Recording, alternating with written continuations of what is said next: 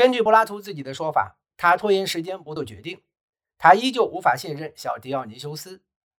这时，收到了更多来自塔兰托的毕达哥拉斯学派中朋友的来信，恳求他回希拉丘兹。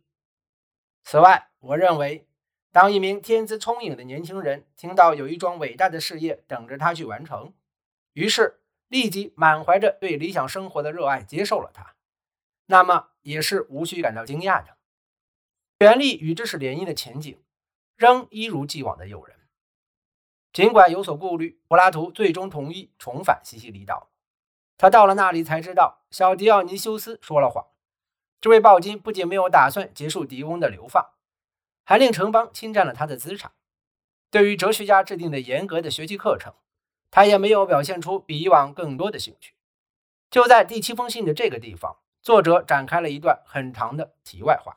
正是在这些著名的段落，柏拉图如果他真是作者的话，提出了他不诉诸文字的学说，并抱怨小狄奥尼修斯是一个不成器的学生。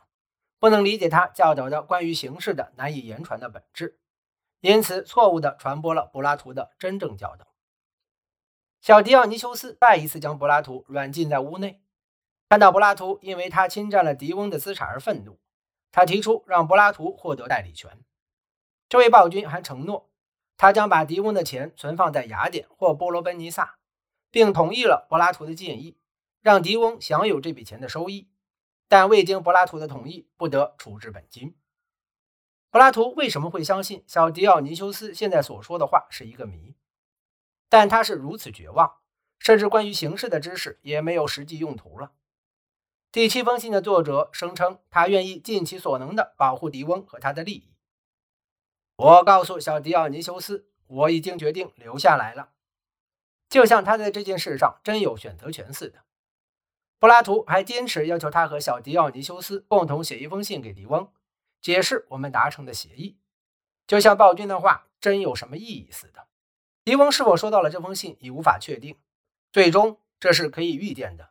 小迪奥尼修斯违背了协议，他未经告诉柏拉图出售了狄翁所有的不动产。与此同时，尽管柏拉图的朋友遭到了背叛，尽管自己身遭软禁。但他在公众面前仍装作若无其事。他和小狄奥尼修斯在所有西西里岛人面前仍互称朋友。难怪柏拉图担心人们会如何想他。根据作者自己在第七封信中的叙述，他的所作所为是虚伪的。几个月后，这期间又经历了更多的不幸。柏拉图最终摆脱了暴君的控制，通过阿契塔和他在塔兰托的朋友逃走了。公元前三六零年春。柏拉图从希拉丘兹航行去往伯罗奔尼撒半岛，立即在奥林匹亚与狄翁进行了商谈。因为当时正在举行四年一度的运动会，在公众眼中，这两个一直有联系的人之间的会面显然非常重要。狄翁谋划召集军队解放希拉丘兹，他邀请柏拉图加入，但这一次哲学家退却了。在第七封信中，他解释说，小迪奥尼修斯必定饶了他一命。并表达了自己对于政治暴乱和报复行为的原则性立场，尽管这些顾虑之前并没有阻止他去希拉丘兹。此外，他将自己塑造成为一个不太现实的中立的旁观者，似乎希望能当一名坦直的中间人，同时帮助狄翁和小迪奥尼修斯抑制这两人最糟糕的冲动。如果这是他的希望，那么他彻底失败了。公元前三五七年。狄翁带领一支军队从西西里岛西部前往希拉丘兹，他攻占了城邦，设法让自己被选为全权总代表。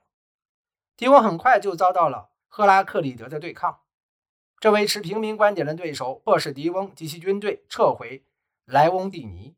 公元前355年，在施展了更多的阴谋，做出更多恢复城邦自由的承诺之后，狄翁及其部下被招往希拉丘兹，驱逐小狄奥尼修斯的军队。胜利后，狄翁不能容忍任何反对意见，就像被他赶下台的暴君一样背信弃义。